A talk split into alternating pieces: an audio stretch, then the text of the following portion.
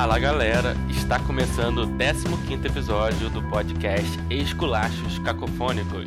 Eu sou o Léo Jardim. Eu sou o Fábio Baptista. Eu sou o Rafael Solberg. Eu sou a Gisele Fiorini Bom. E eu sou a Paula Giannini. E hoje o episódio é sobre.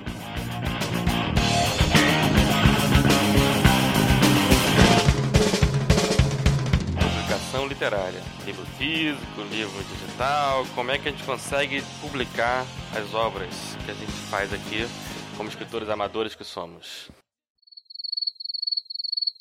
Amadores. Amadores pesou, né? Ah, Amadores aí- foi um- silêncio, né? Aí já, é, aí já, ele já começou esculachando, Não, eu não, eu né, não queria meu? dizer amador, não. Eu queria a dizer. Ó. agora. O cara desligou. O cara que tava escutando desligou. Parou, falou, porra, que... A palavra não era amador, Não, a palavra tipo, era outra fale por coisa. Pelo você, né? Como escritores pobres. Ó. Eu prefiro uma indireta do Gustavo do que isso aí. Top autor aqui, né? Tinha que ter vindo hoje. A direta do Gustavo acertou, cara, todo mundo, né? Não, é... Pegou todo mundo acertou cheio. todo mundo. Até eu que nunca publiquei nada, ele me acertou. Você acha... achou que era com você, né? Todo mundo Falou, achou, porra, né? cara. Mas então, estamos aqui com a Paula Giannini e com a Gisele Fiorini Bon. Recebemos elas aqui, escritoras profissionais. Profissionais. Isso. profissionais. Cada um já publicou seu Eu livro. tenho que dizer que é uma covardia vocês me chamarem junto com a Paula, porque olha a vozinha da Paula e a minha, gente. Não dá, né? Não, mas a, a gente já como gravou assim? junto com o palpiteiro aqui, então... É, pois é, olha nossas vozes também, não. Gisele. Você quer reclamar de quê, cara? a gente tem que Nossa, gravar. a voz Eu da não Paula é, entendi uma- é um néctar, sou- assim, é um bálsamo. Não, mas, Teve um que era a Fernanda e a Amanda, né? O- Duas vozes totalmente diferentes também, assim. gente, ah, mas aí a voz da Fernanda. Eu ainda é tenho esse sotaque né? bonito, assim, do interior de São Paulo, essa coisa bonita, assim, porta. Olha o sotaque da, da, da Paula, que gracinha. Ah, que lindo. Vamos falar de sotaques. Mas sotaque. Vamos fazer um. Ah, eu- Ô, ô, ô, ô, Léo, vamos fazer uns quatro programas Nossa. aí que você Não. já divide, já, já entendeu? Depois Já fica mais é, fácil. já grava tudo de uma Aproveita vez. que grava é tudo, né? Aproveita e grava tudo. Mais fácil. Faz igual a escolinha bom, do, do professor aqui. Raimundo, já grava tudo de uma vez, já da semana inteira e. Mas de sotaque eu não posso falar, não, porque paulista não tem sotaque. Imagina, né? Nenhum, né? Nenhum. eu também não tenho sotaque, não. Mas aqui só quem não publicou foi o eu e o Rafa, né, Rafa? Mas o Rafa tá quase em- vias, né? Por enquanto, né? Não sei, não sei, né? Eu vou tentar não ser autopublicação, né? Hoje eu vou tentar com alguma editora e tudo. Aí se não conseguir, vou ver o que eu vou fazer também. Ah, é, e se nada der certo, a gente vira a bailarina do Faustão, cara. Tô- é, é o que, é o que é mais fácil pra mim, no caso. Hoje em dia é mais fácil. Eu já Por incrível que pareça. É, o Rafa tá melhor que eu já. Você tá correndo, eu tô parado aqui só em casa. Tô correndo, cortei com carboidrato. Chocolate só final de semana. Deus. Eu ainda tô naquela esperança do livro de autoajuda ou então pornografia no Wattpad. Sei lá, tá dando dinheiro isso aí? É, eu acho que erótico com pseudônimo tá sendo a melhor opção, pelo que eu tô vendo. Erótico pseudônimo, né? Tem que inventar um Mas pseudônimo isso é legal. verdade. Eu tenho uma amiga que é pseudônimo, não posso revelar Não, quem mas é. o pseudônimo, pelo Mas menos. ela falou que dá muito certo. Pseudônimo Eu pode. não sei nem o pseudoônimo dela, eu só sei que dá muito certo. Ela fala, nossa, não tem noção de como dá certo. Ela Amiga, né, Paula? Amiga, né? Eu tô perguntando A minha, é conhecido da minha amiga, né? Amiga, não sou eu. não tenho tempo, mas tô pensando nisso. Eu só não escrevo essas coisas com pseudônimo porque eu não sei sobre o que escrever, porque eu acho que é um assunto que não rende tanto assim, gente. Não tem tantas variações assim no ato. Não, mas não tem muito o que escrever. É uma fórmula, Gisele. Só seguir a fórmula, É, dá certo. Olha, é muito ruim. Você troca o CEO por CFO resolve o problema, já era. Pode ser um cowboy também. Mas vocês, vocês já leram livro, livros hot? Nunca. Eu, le- Eu eu nunca come- eu pego aquelas amostras na Amazon, assim, mas o olho vira tanto que dá dor de cabeça. assim, eu não consigo. Eu vou fazer um agora pro Manda que eu resenho. É? É mesmo? Deve estar chegando o mês que vem. A autora me procurou aqui. O nome do livro é A Garota de Programa e a Juíza. Opa, é lésbico o negócio?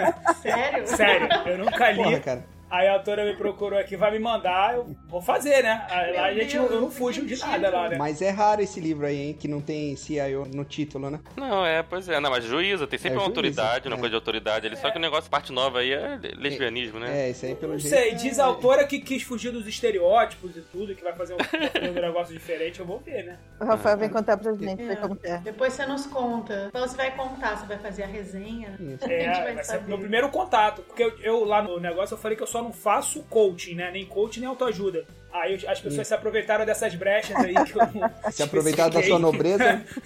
e aí estão mandando. O cara outro dia queria que eu resenhasse livro técnico, pô. É um negócio lá de engenharia. Eu falei, pô, aí não dá, meu amigão. É, tem que aumentar a lista das restrições aí, cara. Pô, vou ter Pois que é, muda aumentar. edital aí, lança edital 2021 aí, bota umas restrições. Mas aí então, Paula, Oi. quais livros você já publicou? Então, eu tenho quatro livros publicados, é, cinco na verdade, quatro livros publicados mesmo e um é uma brochura, né? Enfim, foi pelo Centro Cultural São Paulo. Eu tenho Pequenas Mortes Cotidianas, que foi pela Oito e Meio, ou Como a Vida, pela Patuá, e dois infantis, que na verdade são dramaturgia para criança, pela Bambolê. São quatro experiências completamente diferentes com cada uma das editoras, é, que vende, se algum vendeu, o infantil, sim. Deu sorte o infantil, porque ela entra nesses Ah, é editais. É, é. E tem outras estratégias. O seu primeiro milhão veio no infantil. É o meu primeiro milhão virar, virar no meu. Não sei qual. Tenho vontade de escrever um infantil, cara, tô com muita vontade também. Eu tô escrevendo um infantil agora. Eu tenho a história que meus filhos gostam dessa, que eu conto ele direto. escreve? Aí eu combinei com ela dela ilustrar, só que ela tá preguiça de ilustrar e eu tô com preguiça de escrever. Então, Boa dupla, boa dupla. Boa dupla. mas o bom de infantil é que não- não tem muito texto, né? Então. tô brincando. Eu tô querendo escrever um infantil pra adulto. Como é que seria? Pra explicar assim como funciona o, tipo, o governo, o Bolsonaro. Não, mas é bom, hein? Porque nem desenhando, eu acho que não vai resolver, Bom, né? bom. Porque pra esse povo vai nem desenhando. No, no livro infantil, acho que a galera não entende, entendeu? Uma fábula, né? Tipo, Jairzinho a cloroquina, entendeu? Vai vender muito, mas também você vai ter o problema do Muito outro bom, lado bom. que vai querer. E, e alguns, pro- alguns processos É, em volta. Continua, Paulo. Então, é, e aí tem o, o- a brochura, que é o de Esperança Suor e Farinha, que na verdade é um- foi um prêmio e eles dizem que é uma publicação, mas enfim, não é. É uma brochura que eles fizeram, distribuíram lá pro público e depois me deram 5 mil livros. 5 mil? Caraca. Não, 5 mil é exagero, mas me deram muitos livros que eu não sei quantos Caceta. Tá com um quarto inteiro só de livro, assim, abaixo, assim. Qualquer dia o chão afunda. É uma peça, né, Paula? É uma peça de teatro, né? É uma peça de teatro, mas na verdade são contos que eu vi que tinha aberto esse concurso e eu falei, ah, eu vou pegar esses contos e vou fazer como se fossem monólogo, que eram todos em primeira pessoa, né? E vou juntar e transformar numa peça. E no meio dos contos eu colocava algumas rubricas, assim, tipo, a luz acende nessa hora. E aí, enfim, deu certo. Foi realmente uma surpresa, eu não esperava. Legal. legal. Você tem a sua peça também, né, Paula? É, eu, assim, na verdade, assim, eu comecei a escrever teatro, eu escrevia só teatro. E um dia, faz muito pouco tempo, uns cinco anos, eu resolvi partir para prosa, até por uma provocação do Amaury. Ele falou: Ah, você não escreve prosa. E aí eu lembrei eu sou meio esquizofrênica. E eu sempre pensava em terceira pessoa. Então eu tô brigando com alguém e eu dizia: Falou o Paulo Giannini sem obter resposta. É ótimo. Quem nunca, Mais né? estranho que a ficção, né? Que o cara vai narrando assim. É, é. É, É, é. eu narrava a minha própria vida. Eu falei, não, eu acho que eu vou, vou encarar. E aí foi um vício, Mal né? sabia ele. Mal... É. Gerou os calcanhares, franziu sem. Tava o narrador, né? Pra ficar do lado, né? É. E aí foi assim que surgiu o Pequenas Mortes. Eu comecei a escrever. Eu morava na praia e falei, não, o que, que eu vou fazer? Porque eu fazia espetáculo todo final de semana. Eu, o que, que eu vou fazer durante essas duas horas no carro? Eu sou muito imperativa, né? Aí eu comecei a escrever o livro, eu escrevi ele inteirinho, sem brincadeira, no celular. Caramba. E aí é um vício, né? Escrever é um vício. Não parou mais. E aí eu comecei a querer sair do palco, porque quero escrever, quero estar do lado de cá. Mas não dá, meu ganha-pão ainda é o teatro. Esse né? título é muito bom, Pequenas Mortes Não, eu Cotidianas. pensei que você ia falar meu ganha-pão Eu ainda. consigo ver uma pessoa assim, tipo, chateada, sabe? cara? Tipo, morrendo várias vezes por dia. Ah, meu Deus, sabe? Tipo, eu consigo ver essa pessoa. Eu me identifico com essa pessoa que tá morrendo várias vezes por É. dia, sabe? Ah, mas a ideia é, É. essa, né? A gente vive pequenas mortes todos os dias, né? Decepções. Pequenas perdas durante É, o dia, exatamente. é. Toda hora que eu olho minha pia cheia de louça aqui, meu, eu falo, puta que pariu, eu moro sozinho. Como é possível sujar tanta louça, velho? Daí eu- é uma pequena morte, porque, tipo, ó, já tá cheia de novo. E, tipo, eu Mas eu tô hoje, remédio pra isso. Eu acho que a gente precisa se reconectar com o nosso homem lá é, primitivo, paleolítico, sabe? Aquela- Primitivo. Momento autoajuda do Rafa. E começar a comer com a mão, entendeu? Sabe um negócio também meio indiano? Meio. sabe? é. Cara, eu- eu vou te falar, velho. Essa semana eu falei, velho, eu só vou comer, tipo, coisa de fazer na churrasqueira, assim, que não dá trabalho, sabe? Que não gera louça. Gerou, velho. Porra. né? Gera, gera não é, sim, Eu falei, não é possível, cara. Não, mas eu resolvi meu problema com louça com nós podcast, cara. Ah, é. Podcast, louça, combinação perfeita. Aliás, é, pode escrever. Muita gente escuta podcast lavando louça. Então, esse negócio de reconectar com o homem primitivo, não façam isso. É. Não. Escutem podcast. Escutem Não, podcast. então, eu escuto, sabe como que eu escuto? Limpando a casa. Eu também, limpando a casa. Estamos aqui falando de literatura enquanto você lava Limpando sua a louça casa, né? ou arrumar a casa. É, limpando a casa, catando cocô de cachorro. Não, mas é muito bom, cara. Assim, realmente hoje em dia, assim, quando não tem um podcast pra ouvir, eu tenho que lavar a louça, eu fico tenso, assim. Porque, caralho, eu preciso achar alguma coisa. Achar um audiobook, alguma coisa assim pra ouvir. Eu também, eu também tenho esse. É. E eu também escuto livro, eu adoro escutar livro. Aham, eu também. Eu tô começando nessa fase aí de audiolivro e por causa disso, por causa do lavar louça. Mas vocês sabem que esse negócio da gente estar sempre fazendo agora várias coisas ao mesmo tempo, eu não consigo mais fazer nada, uma coisa única, assim, tipo, nem comer. Eu sento pra comer, eu pego o celular, ou eu ouço um podcast, ou eu pego um livro e vou. e Nada mais eu consigo fazer só uma coisa. Não sei se acontece isso com vocês, né? Eu acho meio preocupante, assim. Ah, com certeza. É, É um inferno isso aí. Com certeza. When I say there's a boy who bought his world and now he's getting lazy.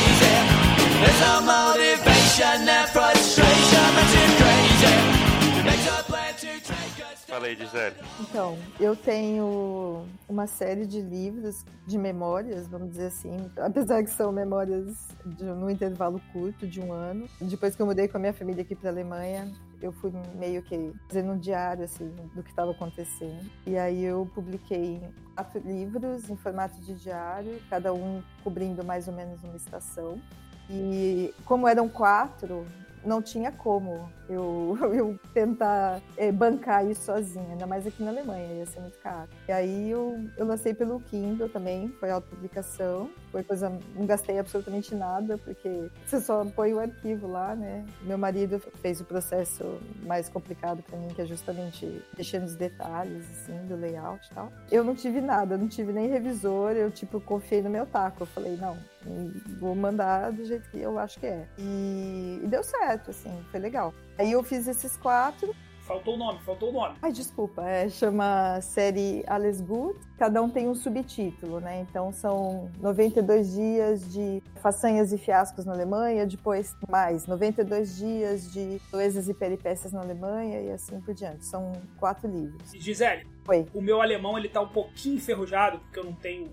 Fala. O que, o que- o que que significa o alles good? Só um good? pouquinho, né? Então, O você Alex sabe que eu achei que ia ser meio fácil, porque é parecido com o inglês, né? Mas não é. e todo É que o inglês também tá é enferrujado. Guts, É. Guts eu até sei, o, o Ale eu já não sei. É, quer dizer, quer dizer tudo bem. Tudo bem. É, como se fosse all good. Caraca, até o tudo bem na Alemanha. É. Se o cara chega pra mim, Ale Guts, eu vou falar, pô, o cara tá me mandando pra estranho. cadeia. Não tá Vai falando você, vai. É, Eu, eu falo, vai você. sua mãe, filha da puta. Quem, Ale quem é Guts, Gucci é aqui, rapaz? filha. Daí eu lancei esses quatro e eu queria lançá-los assim, tudo de uma vez, era a ideia, mas daí quando veio esse negócio da pandemia, eu tava só com o primeiro pronto e eu quis lançar o primeiro rápido, daí lancei antes dos outros, inclusive eu lancei com a ideia de arrecadar com a venda dele dinheiro para ação da cidadania. Porque eu vi que o negócio no Brasil ia, ia por água abaixo, né? Quando começou aquilo, a gente já percebeu. Pessoal, não, não acredito que você, imaginou que aquilo fosse acontecer. Ah, não é as primeiras possível. notícias, Não era- Sério? as primeiras como, né? notícias Não era a tinha gente como mandando a empregada pra casa sem salário. Você fala, porra, gente, começou mal o negócio. Cadê o Quem É. poderia imaginar que o Paulo Guedes, com aquele sonho neoliberal, o vírus que fosse- vai melhorar a humanidade, né? O que vai transformar a nossa maneira de lidar uns com os outros. Piada, né? Putz, essa foi a maior mentira da história, né? É, Não, O novo Não, a normal. natureza, né? A natureza vai se dar O bem. novo normal é, igual o VAR. O VAR. Ah, o VAR vai acabar com a discussão no futebol. Foi a mentira. Aumentou. Pois é. Daí eu lancei com. Inclusive, até hoje, todas as vendas do livro 1 eu destino lá para ação da cidadania. E aí depois eu lancei um por mês. Aí veio outro, aí lancei os quatro. Mas eles são crônicas, Gisele? É, Não. é naquela pegada das histórias que você posta no Facebook de vez em quando? dos seus filhos, tal? Exatamente, exatamente, assim. Coisas que acontecem assim aqui em casa e muitas coisas que aconteceram quando cheguei aqui na Alemanha, porque eu não sabia nada e eu só passei mico, assim, passei vergonha, é, assim, tipo, um dia sim, outro também. E aí eu ia anotando, porque as coisas que aconteciam eram assim muito bizarras, né? E aí eu fui anotando, anotando. E cada dia eu conto uma ou várias. Tinha dia que acontecia três, né? E aí eu ia contando as coisas que iam acontecendo. Então ele é todo nesse formato diário mesmo, assim. Putz, hoje fui no supermercado e aconteceu isso, a mulher falou isso comigo, deu um grito, aí eu saí correndo, coisas que iam acontecendo. Tudo real. Tudo real, tudo. Não há nada de liberdade poética Nada, ali. Você não nada. um assassino atrás da cortina. Não, nada. Inclusive, eu falo isso na introdução de todos. Assim, tudo que aconteceu aqui aconteceu. Obviamente, não foram nesses dias, nem nessa ordem, porque, claro, num dia acontecem três coisas e depois passa uma semana que não acontece nada. Então você tem que fazer uma gambiarra ali para dar certo. Uhum. Mas eu falo Sim. isso, tudo isso aconteceu. Não nessas ordens, nem nesses dias, mas tudo que está descrito aqui aconteceu de verdade. E tem várias coisas, assim, muitas coisas com essa pegada né, da família, mas principalmente com essas minhas, assim, com os foras que eu dava, com as mancadas que eu dou até hoje, aliás, né? Não acabou. E aí eu juntei tudo e deu esse material. E, inclusive, sobrou muita coisa. Inclusive, eu tenho muita coisa ainda na esperança de que quando esse negócio der certo, eu tenho continuação. A ilusão da pessoa. A pessoa tá pensando na sequência. Mas eu acho, né, Gisele, o seu livro eu vou ler ainda. Eu comprei o Pele Velha agora pra ler, comprei ontem. Mas eh, tem um livro que chama How to Be a Carioca, né? Não sei se vocês já ouviram falar, que foi um mega sucesso de vendas na época. Porque é o olhar estrangeiro, né? Como é estranho você estar em uma terra que não é sua e acontecendo coisas. Eu acredito que o seu livro seja mais ou menos por aí. né? Exatamente. É engraçado que hoje chegou no Instagram, no direct, lá uma mensagem pra mim de uma pessoa que eu não conheço. Ele falou: Eu já li os seus três livros eh, nos últimos dois dias, né? São quatro. Ele falou: Tô entrando pro quarto. E aí ele falou: Eu e a minha mulher, a gente quer ir pra Alemanha o ano que vem e tal. A gente vai mudar. E ele falou: O seu foi o único com essa pegada da pessoa passando pelas situações. Todos os outros é da burocracia, o problema, ou só falando "Ah, Alemanha, país de primeiro mundo, tudo maravilhoso. E eu tinha um ódio disso, porque eu lia também essas coisas. Eu falava assim, pô, todo mundo tem uma puta experiência maravilhosa, que só eu que tô passando isso, caralho. Aí eu ficava, Não é me possível, dava um né? ódio daquilo, porque todo mundo pagando um Foda isso, pau. né? Cara, dá muita raiva. E todo mundo falando, ai, que lugar maravilhoso. Eu venci, eu vim, venci. E eu falava, pô, só eu me fodo aqui. E aí o cara falou, o cara falou que foi o primeiro livro. Ele falou, nossa, eu, eu e minha mulher, a gente devorou, assim, porque ele falou, é muito bom, porque realmente a gente sente a experiência. Eu falei, porra, era isso que eu queria, porque Gente, eu queria mandar real, assim, né? Como vocês têm coragem de falar que são escritores amadores? Olha essa mulher, ela tem uma pessoa que Não, lê amador, ela, nada uma de pessoa amador. estranha que ela não. Gente, mas eu sou uma pessoa amadora, porque eu comentar. amo muito É, é. escrever. Ó, momento coach. Ah, Aliás, isso é um dilema, né? Que toda pessoa que escreve tem, né? De se considerar um escritor, né? Porque você, eu até falei uma vez lá nos vídeos que você é, se pergunta, né? Primeiro que é difícil você Muito. se convencer que é um escritor. Segundo que é difícil você convencer os outros Uhum. que escrever é, pode ser uma profissão, né? Mas eu acho que o mais difícil mesmo é a gente convencer a si próprio, assim. É muito Isso, da pessoa perguntar o que, que você faz da vida? Ah, eu escrevo, né? Eu gosto de Nossa, escrever. o dia que eu preenchi uma ficha que tinha escrito profissão, né? E eu fiquei assim, porra, o que, que eu ponho? Porque é, você fala, eu sou escritora, meu, não vivo disso, né? Daí fica Ah, aquela não, coisa, é. porra, e eu, o dia que. Daí eu Exato. falei, quer saber? Vou É, escrever é. escritora aqui. E deu uma sensação de, assim, totalmente, sabe, estelionatária. Tipo, não sou isso, gente. Liberdade. Pois é, porque se a gente for esperar pra catalogar, pra titular alguém que é escritor ou não, com base no dinheiro que ele ganhou, no Brasil vão ter uns três ou quatro que a gente pode chamar de escritor, entendeu? Pois é, é. É. Pra mim já é mais fácil, porque como eu falava, falo, né, atriz, e a pessoa te olha, e, não, mas você faz o que pra viver? Aí o escritora foi, foi moleza. Quando você fala atriz, é, vagabunda! É, por aí. É, Eu é. tenho uma amiga que ela tem a carteirinha de prostituta de atriz. Ela tem, é escrito na carteira, ela é mais velha, né? Sei, Não vou revelar a idade, mas enfim, ela me mostrou essa semana. Mas eu, eu Terrível. quando eu preenchi, assim, eu falei, eu vou colocar professora. Eu era professora, né? 25 anos. Eu falei, porra, mas não sou mais professora, eu não dou aula mais, né? Mentira. E eu fiquei assim num dilema com o negócio na mão, pensando, porra, vou pôr escritora, porque é o que eu tô fazendo agora. Mas foi uma sensação assim de estar mentindo, assim, né? Tá fazendo. É uma fraude isso aqui, gente. Mentira esse bilhete. tipo, não é. Cara, mais de uma vez quando eu fiz alguns cursos técnicos, né? Sempre rola pergunta, assim, mas é, é tipo sem querer, não é de zoeira. É, ô professor, você só dá aula ou você trabalha também? E, e eu acho que esse, esse negócio do escritor é, cai nisso aí também, Com tipo, certeza. pô, mas você faz isso aí só ou você, ou você É, trabalha? é, tem muita gente também que, né, só escreve uma cartinha ali e já se acha escritor, né? É esse que é o problema. É, então, é, entra lá tenho- no, eu não, não, no É. Eu ia falar uma coisa, mas que né? não, deixa pra lá. Eu conheço uma pessoa. Eu não sou escritor ainda. Acho que tem que começar pelo passo que estiver, que é publicar um livro. Eu não- Isso. enquanto não publicar, eu não sou um escritor.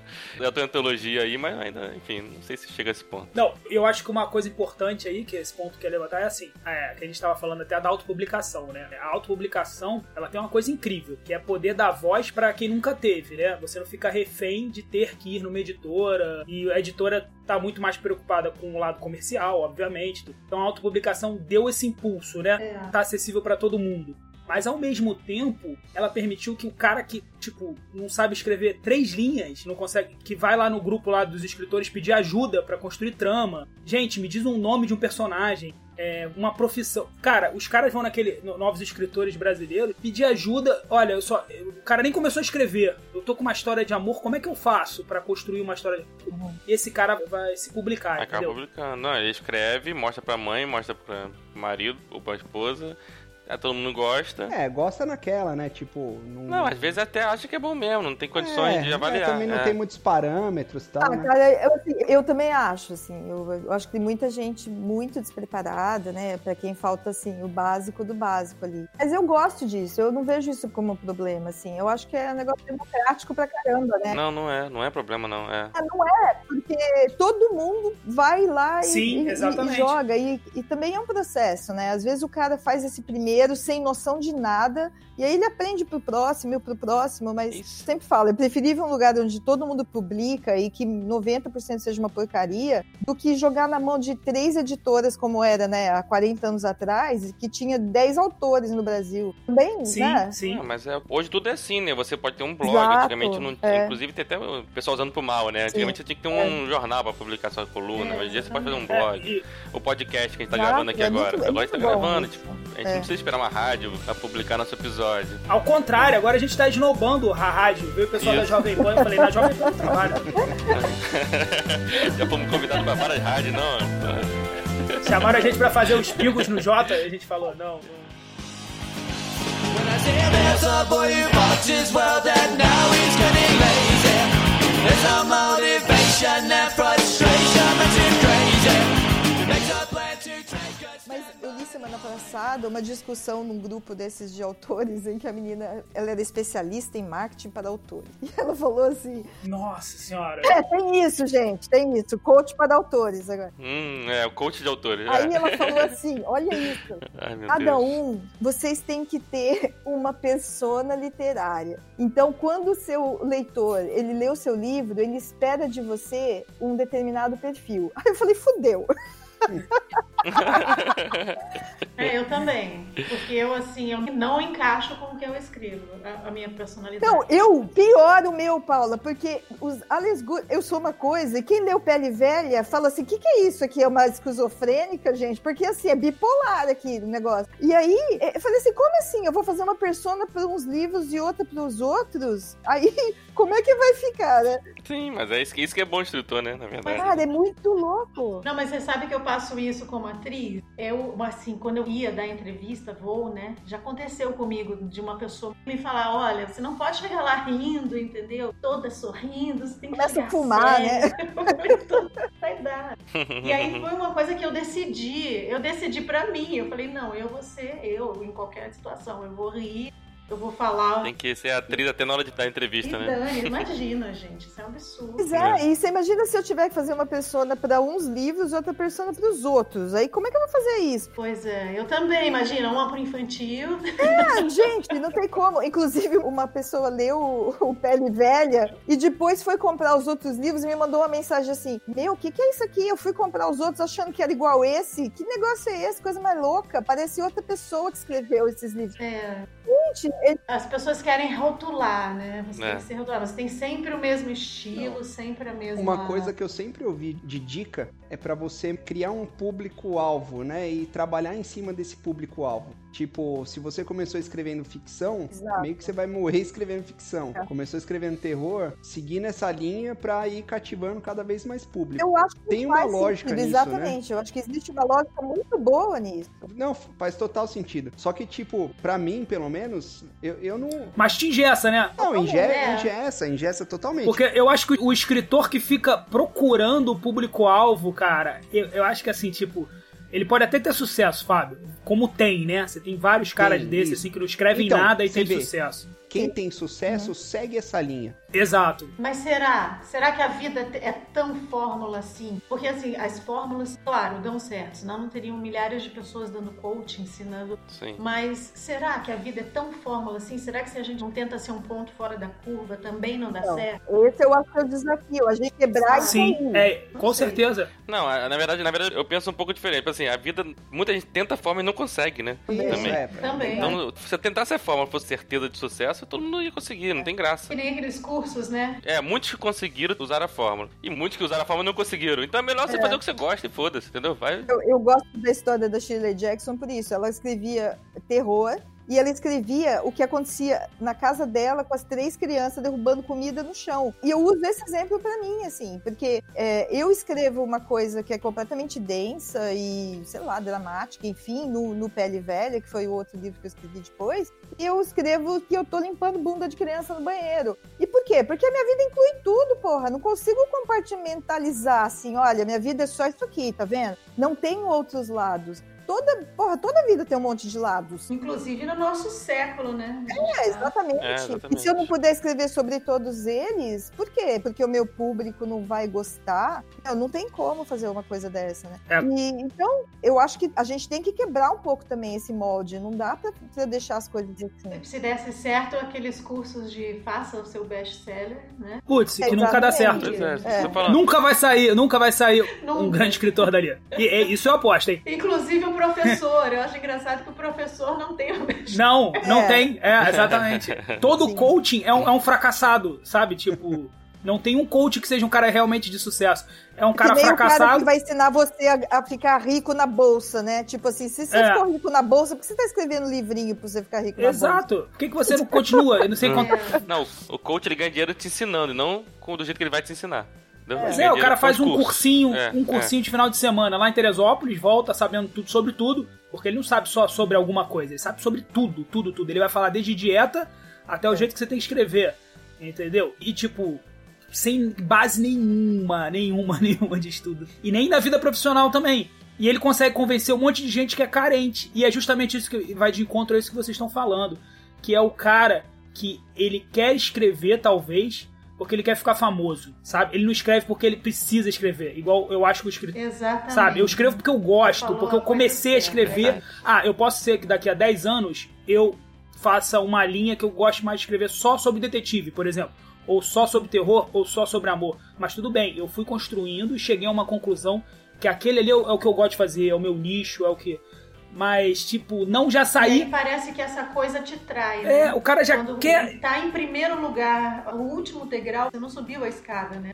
Você só pulou pro último. Parece Exato. que aquilo te Ele trai. quer ser famoso antes de aprender até a escrever bem. Ah, né? o cara já começa Não assim. adianta. é, nesse negócio. Defina o seu público-alvo. Meu amigo, o, o cara não escreveu um parágrafo ainda. É. Ele não sabe o que ele quer da vida, ele não sabe nem se é isso, que ele, se ele vai conseguir terminar esse parágrafo. Como é que você quer que ele escolha o público-alvo? Na verdade. Vá pro caceta, sabe? Tipo. E aí vai. é, ah, porque o Stephen King no Sobre a Escrita falou isso. Porque o Murakami no Romancista, pra, como vocação, falou isso.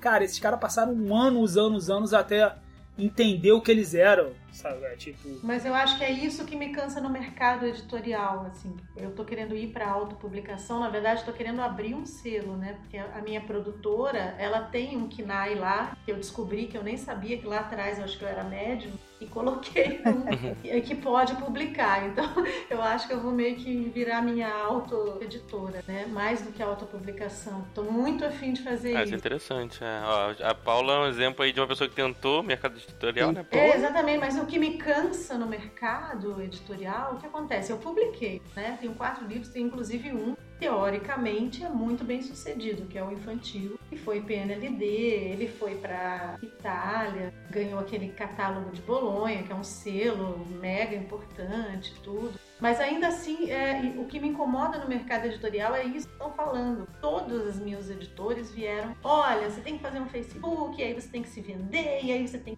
eu me sinto aquele poeta se jogando na frente das pessoas. Gosta de poesia? Quer comprar o meu livro? Ah, cara, Eu é. não sei vender o meu livro. Assim, não sei, não adianta. Até amigo. Você imagina a Clarice vendendo os livros dela no Facebook? Na, na porta, não, Pois na é. porta do Belas Artes. Fazendo stories. Fazendo É. live. A pessoa falou assim: tem que fazer stories todos os dias. Falei, porra, fudeu, não vou fazer stories todo dia. Ficar lá fazendo assim, oi, gente. Pô, não sei fazer um negócio desse. Cara, isso Não, e mesmo quando você tenta, não é bem assim. Não tem essa fórmula. Até no Stories, você não constrói o seu Instagram assim. Eu não sei. Eu, Não, eu começa não pelo fato que eu acho um saco ver história. Assim, eu vejo muito pouco história de pessoas falando sobre si mesmo. Eu vejo algumas histórias assim, né? Divulgações, tudo legal. Mas aquela, esse tipo de história que o Jair falou aí, ai meu dia, não sei o que, isso me irrita tanto, Nossa, assim, que eu não também. vejo. E aí, galera, tô aqui lavando É. louça. É Porra, é, é. horrível. Não, quando o cara bota um story, ah, porra, é, Ah. divulgando alguma coisa, eu vejo. Hoje em dia até tá melhorando um pouco os stories, né? Estão indo mais pra esse caminho aí de. Não, eu, eu vou falar pra vocês que eu sou tão ruim nisso que eu nem consigo usar Instagram, porque eu não gosto. O que eu gosto é de escrever, tanto que os- a maioria dos meus posts no Facebook nem foto tem.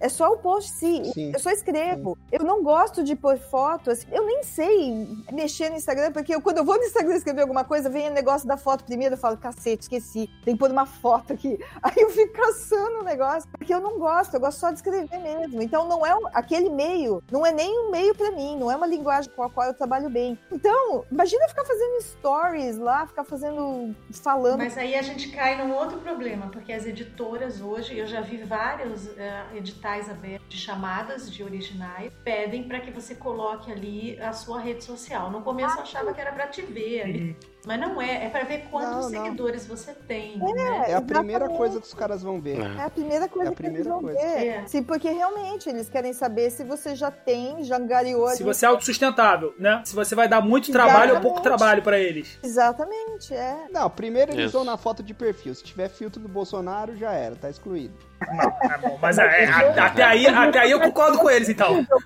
Se tiver o, o olho verde amarelo. Até aí eu tô gostando, então, desse, dessa editora aí. Até porque eu- esse público não Esse vai é um bom ler, né? critério. Esse já, pô, já, já. Por favor, Eu já Não, iria pra essa editora aí. Não, Carol, hoje, hoje eu sou comunista aqui. Che Guevara é a minha vida. Che Guevara, Fidel Castro. Olha, o Fábio tá fazendo, ele tá adaptando ao meio. ele aprendeu a lição da persona. né? Não, O bom É. de você ser neutro é isso daí, cara. Você se encaixa, quer falar mal do Bolsonaro, vamos falar. Se entrar no grupo dos reaça, quer falar mal do Lula, Haddad, essas porra aí. O Fábio é falar. daque- daqueles caras que ele é um autor. Se você ler qualquer coisa do Fábio, você vai ver, claro, as tendências dele de esquerda, né? É, ligadas aos temas sociais, tudo assim. Mas se você conhece o autor, o autor é um reacionário. É O alter ego dele é esquerdista, entendeu? Cara, Mas pensei ele como autor- quando eu li. Eu É, falei assim, é. nossa, mas nem parece o Fábio, esse autor. É, exatamente. Eu não vi você ali, Fábio. Isso é, É, muito é. bom. As pessoas... Eu já ao contrário. As pessoas falam, nossa, eu, eu leio o livro ouvindo sua voz. Aí, o, o Fábio não. Você lê o livro do Fábio e você não vê ele ali. Muito interessante isso. É uma habilidade mesmo. Mas o outro livro, tem muitas pessoas que falam, é você ali, né? Fala, não, não sou eu, cara. Não, Que é o você, Lúcifer? aquilo ali. É, o Lúcifer. Ah, o Lúcifer, o Lúcifer. Não, o Lúcifer tem muito Que a ver com o isso? Que- Não, do o Lúcifer é esquerdista, é. Não, o Lúcifer é não, esquerdista. Ele, ele é o, é o Boulos, né? O Lúcifer é o Não, Boulos, não, Fábio. Não, não, não, não, não, não. Ele não invade lá o. Ele não invade lá o. Como é que chama lá? O O sem É teto invasão. lá, a invasão, é verdade. prédio abandonado? Não, ele- É. É, Léo, Boulos. você vai, você vai criar um ódio do Fábio pelo seu próprio personagem, né? É, é. When I say there's a boy who bought his world and now he's getting lazy. There's no motivation and frustration pele velha. Fala um pouquinho de pele velha pra gente. É, então, daí eu lancei esses quatro, como eu falei, que era memórias e tal. Daí eu fiz um outro livro também, autopublicação, com mais seis conhecidas, uma amiga e mais algumas conhecidas que eram escritoras, que na época eu não conhecia nenhuma, viu, Paulo? Vocês ainda não estavam na minha vida e eu fiquei caçando escritora no Facebook. Entrou gente lá que eu nem conheço. E aí eu fiz também com esse objetivo de arrecadar dinheiro para a Ação da Cidadania, também toda a renda desse livro é para isso. A gente fez um livro pequeno, assim, de crônica. E aí, eu, eu, aí o meu marido já tinha pego o jeito de mexer no programa, que eu não sei mexer em nada, né? E eu vi o edital do, concurso do Kindle, eu falei, cara, é, é agora. Porque eu, eu só funciono na base da pressão, né? Como tinha um prazo, eu vou ter que escrever esse livro até esse prazo. E aí eu sentei, era uma história que eu já tinha na cabeça há alguns anos, mas eu nunca tinha escrito. E aí eu sentei e escrevi. E é um livro completamente diferente dos outros, né? Então parece que a pessoa é louca mesmo, assim, tipo, quem é essa escritora agora que escreveu essas coisas, agora escreveu essa? E é totalmente diferente. E esse também eu lancei mesmo esquema, Kindle só. O legal do Kindle é que no Brasil ele só tem a versão e-book, mas no resto do mundo eles imprimem uma cópia, né, para pessoa, isso é muito bom. Ou seja, você não investe nada, a Amazon vai lá e imprime uma cópia pro João lá no Canadá. É, isso que eu ia perguntar. É, isso é sensacional. Que o Rafael resenhou a versão física, né? Rafael, essa frescurinha aí de não ler nada de Ele- digital. Limitação da Ele idade. tem a versão física. É, eu mandei pra ele aqui da Alemanha. O Rafael é, é que é? Kindofóbico, né? É idade, Aí ele- cara. Idade, idade é um negócio terrível. Mas, Rafael, você não consegue ler no laptop? Porque tem a versão do Kindle pro laptop também. Não consigo, a minha visão começa a embaçar. Eu tenho muitos graus, eu tenho 4 graus e cacetada de astigmatismo e hipermetropia. E meu óculos é aquele bifocal, sabe? Tem que ler. é, embaixo é, é para perto, em cima é pra longe, sabe? Então, tipo, eu fico Ah, tá. Todo torto, é um negócio terrível. E aí, se eu começar a fazer isso, as críticas do Manda que eu resenho serão todas terríveis, que eu vou começar a falar uma merda. Foi horrível de acabar, eu não aguentei ler aquela porcaria. E aí, olho fala... doeu, né? Doeu os olhos. E, e eu costumo ler também, tipo, em qualquer lugar que eu consiga. Então eu vou com o livro embaixo do braço, pro, pro médico, pro trabalho, eu leio no trem, leio no metrô, leio, sabe? É, mas por isso eu gosto do Kindle, né? Porque justamente que eu leio em qualquer lugar também. Eu também, exatamente. Eu, levo, eu O Kindle leio é em muito todo levinho, lugar. muito gostosinho de carregar. Não, eu leio no celular agora. Eu tenho o Kindle, mas eu nem gosto mais de ler no Kindle. Eu leio no app do Kindle pro celular. Não, eu tive essa fase, Zé. Eu tive a fase Kindle, tive a fase celular, agora eu voltei pro Kindle. E eu gosto também, porque como eu não enxergo, já tô meio velha, né? Eu já não enxergo direito também. Agora eu boto aquela fonte enorme, assim, né? Que tipo, putz, tem três linhas por página. sim, sim, bota uma foto, cabe, cabe três palavras por página. É, três palavras por página, exatamente. Essa é outra vantagem do Kindle, bom. Rafa. Que você pode aumentar o tamanho da fonte. É, mas aí você tem que ficar botando. Mas aí você tem que ficar mexendo, né, toda hora nele, né? Você bota Não, só, muito. só mudando de página, Não, não. assim. É, então, tem que ficar muito mais mudando, né? confortável. Você cadastra o tamanho da É fonte. muito mais confortável do que, por exemplo, sei lá, ler no, no- Eu acho, né? Do que ler no WordPress. Eu tentei, um É. amigo me deu o Kindle dele, ele trocou de Kindle e me deu, deixou aqui em casa um mês, assim. Aí eu não me adaptei, não devolvi pra ele. Coisa de velho, cara, não adianta. Coisa de velho. Então, tem uma resenha do Pele Velha lá no Dorinota 2. quem É verdade, ver, uma Lá resenha- no canal do Rafa. É, no, no Manda que eu resenho. E, nossa, foi muito, muito emocionante. O Fábio me mandou mensagem, tipo, 11h30 da noite. Você viu que o Rafael pôs a resenha do seu livro? Pergunta se eu dormi depois. Imagina, né? E pior que eu pensei nisso, eu falei, a Gisele sempre posta as coisas lá no Facebook, tipo, 6 horas da manhã, 5 e meia, né? Eu falei, É. cara, eu vou postar de noite, ela não, só vai ver no dia seguinte isso, né? Não, pior, pior que eu não dormi direito, porque daí eu fiquei pilhada, né? Depois que eu assisti. Eu mandei mensagem, né, dizendo que, que eu falei mal, né? Pô, foi mal, não consegui, eu peguei, eh, não consegui pegar leve, né? Pois é, meu. E aí eu fiquei, eu fiquei numa tensão, vocês não têm noção. Vocês imaginam como fiquei nervosa pra caramba. Porque eu fiquei esperando o esculacho até o último segundo. Eu pensando, pô, ele vai deixar o esculacho pro fim só pra me deixar nervosa. Porque ele já não começou logo com o porra do esculacho. Rafael é um fofo, Cara, né? chegou Rafael é ele um não fez o né? esculacho, eu até assisti de novo. Eu falei, deve estar aqui nas entrelinhas. Deixa eu ver onde tá o esculacho aqui nas entrelinhas, não é possível. E não veio esculacho nenhum. Foi um negócio muito. Ele só tem essa cara de mal, é? Pois é, não, ele cê- é. Ele é Ó, um aguardem a resenha da secretária e da juíza. É, né? Garota de, pro- garota de programa de A garota de programa e a juíza. Mas sabe que eu já recebi uma resenha que até hoje eu não sei se ele falou bem ou mal, ou se ele quis escrever muito lindamente.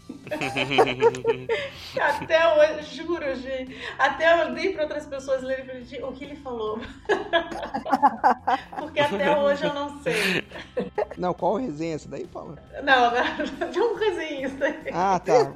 Você recebeu uma resenha que você não, não sabe se foi boa ou se foi É, ruim. ele fez uma resenha do Pequenas Mortes. Ah, tá. Primeiro que a resenha é totalmente em prosa poética. E depois Hermética. que você não sabe se o cara tá falando bem ou mal. Não sabe. Não foi o sei. Selga, não, né? Não. não, o Selga. Ó, o não. Fábio, o Fábio, É, é. o Fábio é terrível, cara. Porra, Selga, Selga... Não. Selga é meu companheiro de imaginário. Não, não. Gisele não conhece não o Selga, né? É. não, mas o Selga, puta que Não, o Selga, o Selga tinha uns comentários no Entrecontos que a gente tinha que coçar muito a cabeça, assim. Eu ficava me sentindo um orangotango, assim, lendo assim. Eu falava, cara, que porra é essa aqui? Você falava, maluco, eu não sei se o cara vai me dar 10, se ele vai me dar 0. É, Não, mas exato. vocês leem, vocês leem os imaginários. Sim, sim, sim. Eu- acho que ele faz umas resenhas literárias incríveis. Não, Nossa, ele é Eu até foda, falei pra ele tipo- publicar. Eu falei, Selga, faz um livro dessas Sim, resenhas. assim, dá até vergonha de fazer alguma coisa depois dele, né? É. É, exatamente. Não, não, assim, Não, ele, outra coisa que ele fazia também, ele pegava umas coisas assim, não, ele É. fez um intertexto com não sei o que, não sei o que. Ela falei, cara, não fiz nada disso, é, mas maneiro. é, tipo, mano, não fiz porra. É, isso, isso também é muito interessante. Agora, ele pode ser uma Clarice Lispector. Selga é muito engraçado, É. porque ele é editor lá dos Imaginários, a gente escreve. E eu e o Fio, né, nós somos meio retardados, né? A gente, a gente fala super empolgado. Eu tive uma ideia, vamos fazer isso. Aí ele fala, ah, ok. Aí o Fio fala, acho que ele não gostou, né? Eu falo, não, não, é o jeito Mas dele, essa né? parada aí que o do Selga de, de achar uns significados assim, é que ele tem muito conhecimento, né, cara? Então assim, ele- deve ter Sim. uma bagagem de referências enorme. É um outro olhar, E né? às vezes a gente faz, É. a gente faz uns negócios assim que acerta o tiro sem mirar, sabe? Você, Sim. ah, puta, ah, apareceu, sei lá, Aham. Gabriel Garcia Marques em tal livro, não sei o quê. Você nunca leu o livro. Mas então, Fábio, é que eu acho. Concordo contigo. É que eu acho que algumas coisas também, tipo, eu falei isso o outro dia também, algum conto lá, é, a jornada do herói, por exemplo, lá do Vogler, do Campbell. A gente às vezes faz, cara, sem nunca ter lido Campbell, nem Vogler, nem nada disso. Mas é porque a gente tá tão Sim, acostumado de ver na televisão, de ver. Também. E, É. e vai fazendo. Então, tipo assim, às vezes o cara tem uma bagagem absurda que ele consegue ver o que a gente tá fazendo, sabe? O que a gente assimilou de repente por osmose e tem um significado, sabe? Sim. Isso. É, sim, sim. é, porque tudo que a gente escreve é, na verdade, um somatório de tudo que a gente leu e assistiu, com certeza. Por isso que até isso volta naquele assunto lá do cara que acha que é escritor e não é, porque a pessoa que pergunta, ai, como que eu crio um personagem? Não é, é. Aquilo não tá nele, ele não é um escritor. Ele até vai aprender a fórmula, mas ele não, infelizmente, não vai. Ou vai ter que correr muito, suar muito a camisa pra chegar ali, né? É engraçado, vem meio visceral isso. é Não, mas estranho. Eu tenho muita vontade de ir lá na caça novos escritores brasileiros, às vezes aparece lá, mas é que às vezes pode so- soar antipático, né? E na verdade é, obviamente, antipático. Chegar pro cara, porra, desiste. Amigo, É, desiste. Mas, cara, o cara vem com essa assim, pô, eu preciso de uma ajuda aí, cara. Eu, eu, é eu- tu não, eu quero- cara. criei uma história de amor e não sei como é que eu começo. Eu, Porra, cara. Sabe? você escolheu a coisa errada. Se você Exatamente. para, pensa e escrever dá É. trabalho. Senta. Ah, é, senta numa mesa com os seus amigos É. e conta na mesa, porra. Começa por aí. Ou então o cara quer puxar assunto, né? A Ou- ou acha que tá na, sei Ah, lá, ou tá no- começando, tá É igual o inseguro. escritor que bota assim, ah, fulano ficou vermelho igual um tomate. Cara, esse aí, se eu tenho um curso de literatura, eu dou um tapa né, num cara desse quando ele vem com esse trabalho aí. Essas analogias. Fulano ficou vermelho igual um pimentão. Ah, vai pro cacete. Tu, tu é escritor, meu amigo. Não é possível que você não consiga fazer uma analogia melhor do que ficar vermelho com um pimentão. Entendeu? Cara, mas Rafael, vou te falar, esse negócio também de curso de escritor aí é, às vezes, é tido no pé, meu. Porque, por exemplo. Não, jamais faria. Tô só brincando, eu jamais faria um curso de É, não, eu ganhei o prêmio lá da Unicamp, né, de mini contos, e aí eu ganhei o curso do Marcelino Freire, que é muito legal lá no Navega, não sei se vocês já fizeram esse curso. E aí Não. é outra fórmula pronta. Sim. Entendeu? Assim, ele tenta não fazer uma fórmula pronta, né, porque ele justamente fala Mas isso mil vezes, mas acaba fazendo. Uhum. Entendeu? E aí todo mundo lá nos comentários fala: Nossa, muito bom isso, vou fazer. Não, Nossa, pô. legal essa ideia, blá blá blá. E aí você fala, gente, Eu não aguento dois Marcelino Freire na literatura brasileira, não. Não, é isso que eu tô falando. Você pega o livro do Marcelino, aí eu peguei outros, assim, que eu vi amostras de gente que fez o curso do Marcelino, inclusive pra quem escreveu a orelha dos livros, é tudo igual. É tudo igual. E aí você fala, pô, tá vendo? É outra fórmula de novo. É, Que exatamente. livro que é do Marcelino Freire, mais famoso? Contos Negreiros é o, eu acho que é o mais famoso dele. Ah, é. Esse, É né? Nossos Ossos é o romance. Isso é amor também, se eu não me engano. É, isso é amor. Nossa, E aí eu peguei uns 4, 5 livros de, de pessoas, assim, pra quem escreveu ou o prefácio, a orelha, tal, fez introdução tal. São todos iguais, sabe? Assim, é porque é uma fórmula também. Os caras falam, pô, eu gosto do Marcelino, vou escrever nessa pegada dele aqui. E faz a mesma coisa. Mas é dele, né? É dele. Parece que essa linguagem Pois é, é. dele. Não Exato. adianta você É querer dele. mimetizar aquilo. Sabe o que, É, que fica é. aparecendo, Paula? Fica aparecendo aquele garoto que leu Bukowski quando tinha 19 anos, e aí acabou de ler o Bukowski lá, o Misto Quente, ou sei lá, e aí começa a escrever, tipo, só de noitada, fiquei doidão, me joguei na calçada e vomitei na, na minha mãe, sabe aquelas coisas assim? Tipo, cara, Aham. funcionou com Bukowski, lá E não funcionou é, com né? Bukowski. Não é dele. Não funciona com mais ninguém depois do Bukowski, sabe? Fica parecendo uma imitação barata, sabe? Exatamente. Tipo, do Bukowski, porque não é real, sabe? Não é. E o inverso também acontece. Eu fiz o Carreira Literária, eu fiz esse curso com a Flávia. Na verdade, quando eu escrevi o Pequenas Mortes, eu ganhei um prêmio no- na Casa das Rosas. Esse foi muito bom. Era com a Verônica Stiger, que inclusive escreveu a orelha do meu livro, porque ela já tinha lido o livro inteiro, eu achei que ia ser fácil dela aceitar. Ela aceitou e escreveu, né? E aí, esse curso foi bom, porque várias pessoas, era tipo um entrecontos presencial. Várias pessoas analisavam o seu livro e aí cada uma dava uma opinião completamente diferente do outro. E aí eu já fui com esse livro meio maduro pro Carreira. Aí chegou no Carreira, a, a Flávia lia e ela falava muito mal das minhas palavras soltas, né? Muitos entrecontistas também odeiam.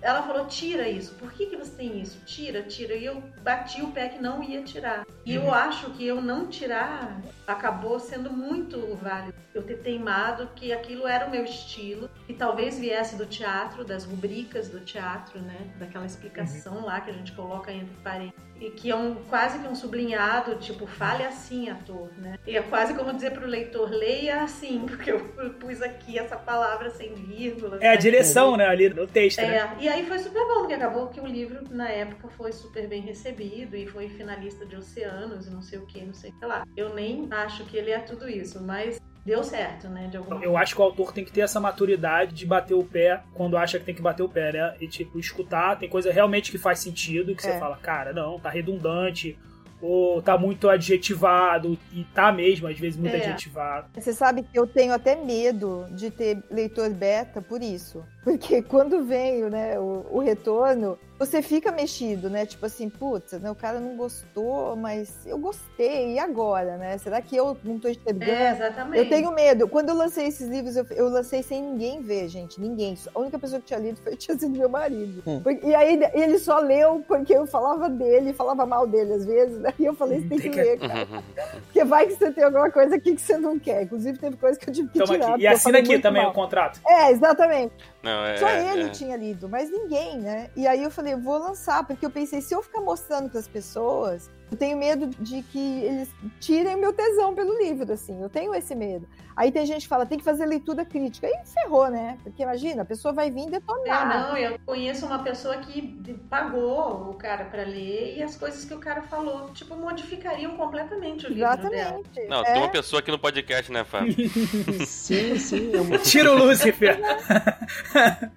É, a mina, a mina falou simpli- simplesmente isso. A Alba, Alba não sei o que, da Incraze, é, agência literária. Uhum. Eu mandei, né, querendo ser agenciado e tal. Porque assim, até hoje eu acho que o Redenção é um puta livro, cara. Assim, eu tenho, tenho mais. Nunca tive modéstia, não vou, não vou agora. Vai ser agora nesse podcast aqui que eu vou ter. Não, Falando sobre literatura, pô. Não.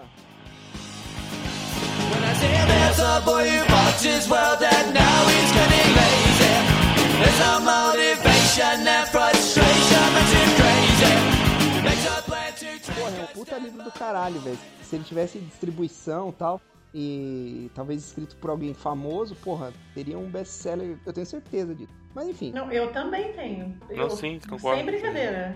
Eu acho que isso também é uma coisa que influi muito e isso é triste. É o que eu tava falando antes da gente começar o podcast. O seu nome vem na frente, infelizmente, Não, inclusive é- é- dentro das editoras, né? Não, é. é Não é o caso do Fábio, porque ele lançou na Caligo, que é a editora, enfim, é a casa praticamente. Mas isso aí tem tudo a ver. Se, se você tira o seu nome, eu já pensei nisso, assim, coloca um outro nome, uma época, porque o meu nome é Ana Paula Janine Ridleski. Eu falei, eu vou lançar Ana Ridleski, que é uma polonesa, que, não, que ninguém conhece, que não tem cara, que é uma metida. Vamos ver se não vão receber É. diferente, né? Ah, com certeza, com certeza. É verdade. É o que a gente faz no Entre Contos, né? Não, muito, porque, por exemplo, no meu caso, né, eu sou muito. Agora nem tanto, mas na época que o casal TPM foi um sucesso estrondoso, aí tinha uma coisa assim: ah, você só escreve comédia. Ah, você é aquela da comédia, É. entendeu? Então.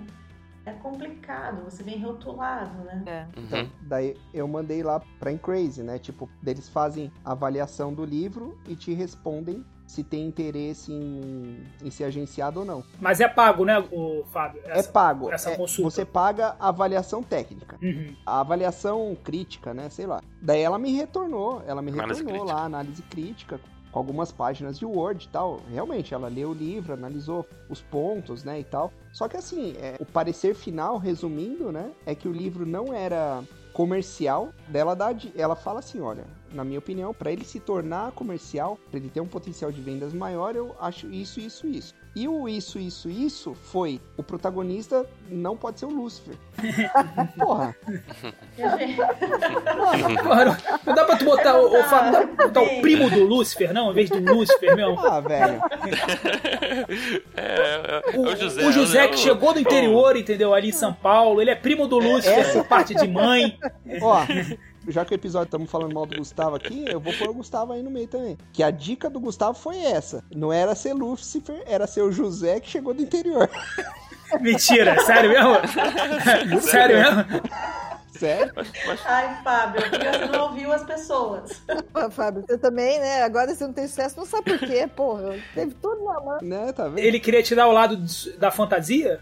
É, pô. Isso, exatamente. Ele falou, cara, é legal o livro, tal, ok, mas eu acho que ele seria realmente fantástico se você tirasse a fantasia, se fosse um cara normal que chegasse do interior e vivesse a vida de mendigo ali. Aquela que- parte do meio ali da terra, né? Isso, exatamente. E sem essa parte aí de anjo e demônio, que isso daí é só pra adolescente cabeça oca. Eu falei, porra, velho. Ah, mas, gente, mas aí tudo bem, mas seria outro livro. Podia até É ser outro bom, livro, mas é outro livro. É, É. outra- É porque realmente É é a parte, que eu, a parte que eu mais gosto do livro do Fábio é essa parte mesmo, a parte mais mundana. A parte do Lúcifer aqui, do- é a parte que definitivamente que eu mais Então, gosto. Mas eu também, Eu tipo. também. Mas o também. final faz todo sentido. Sim, exatamente, é, vira outro livro. A parte da motivação, é a motivação dele também, se fosse um Zé do interior, não teria aquela motivação toda. né? Não, é, era outra coisa. Ah, teria que inventar outra motivação. E a grande, eu posso Pô, ter cara. entendido errado, mas a grande coisa do livro é o dilema Dele, é. do Lúcifer, né? Assim, o mendigo não teria esse dilema. O dilema dele seria É, outro. e a redenção, né? o cara, Exatamente. o cara que vem, coitado. É. Qual a redenção dele? Ele, ele voltar? Como é que o mendigo se redime? É. Como é que É. ia ser a redenção do mendigo? Ele ia ficar rico, né? É. Não, o mendigo tinha que ser muito Cara, mal. parece aquelas soluções que aparecem no Entre Contos, né? Uma pessoa escreveu lá assim: não entendi porque essa menina não levou uma toalha pra enxugar a mão. Porra, não é essa a questão, cacete. Não, mas é que a pessoa não entendeu o conto, né? O, o mendigo, o mendigo e o CEO. Não, assim, pra resolver o problema do personagem, não é essa a questão, minha filha.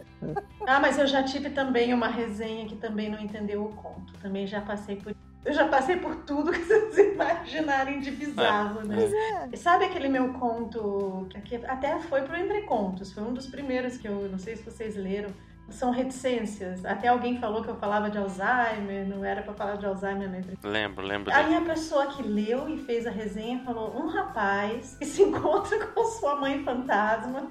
e não tem nada a ver uma senhora com Alzheimer, gente. Não, tem a questão da avaliação, né? Você é obrigado a avaliar os contos e você precisa dar nota. Então precisa dar nota, você precisa descobrir por que, que esse conto aqui vale menos que aquele ali. Aí você começa, às vezes, inventar, entre aspas, é. E critérios, né? nesse último era muito Igual esse negócio que o Fábio falou do tal do increase aí que ele pagou. Cara, ele pagou o negócio. Meu irmão, o livro do Fábio tá ótimo, não preciso mexer nada. Eu vou voltar pra ele dizendo assim: olha, Fábio, você me pagou dois mil reais. Ok, vou botar só o joinha assim, sabe? Do, Não, Direto. não. Entendeu? Ô, ô, Rafa. O cara meio que tenta achar pelo em ovo, sabe? Eu, por exemplo, se eu trabalho não, um não, negócio mas aí desse. era diferente, cara. Esse da Incrazy era diferente. Tipo, vamos supor que ela entendesse que era realmente um best-seller e tal. E seria interesse dela falar: olha, tá ótimo, vamos agenciar e vamos tentar achar uma editora, entendeu? Que eles ganhariam em cima disso depois. Pô, mas Fábio, mas você imagina uma empresa dessa que faz, sei lá, 100 dessas por semana, sabe? Quantos best-sellers eles realmente vão achar? E assim, existe uma fórmula pra achar esse best-seller? É isso que eu tô dizendo, sabe? Não é mais fácil eles já terem um Cara. negócio assim, tipo, esse serviço aqui tá sendo pago. Eu acho que ele se paga, ele é muito mais sustentável nesse esquema de ficar fazendo essa leituriazinha crítica do que realmente ficar lançando best-seller, cara. Não, não sei. Não, não sei, cara. Assim, é... só pra ficar claro, nesse ponto eu não, não critico o trabalho que foi feito, entendeu? Não reclamo disso. É, e aí eu vou tirar. Porque, desculpa, Fábio, mas sugerir que, que tirar o Lúcifer, sabe qual é? Tipo, dá vontade de pedir o dinheiro de volta. É, exatamente, porque aí você tá. Sim, sim, sim. Ó, na real, o que eu acho que aconteceu? O que eu acho que aconteceu ali? Isso eu não tenho prova nenhuma, é puramente especulativo. Ah, mas teoria da conspiração. Teoria da conspiração.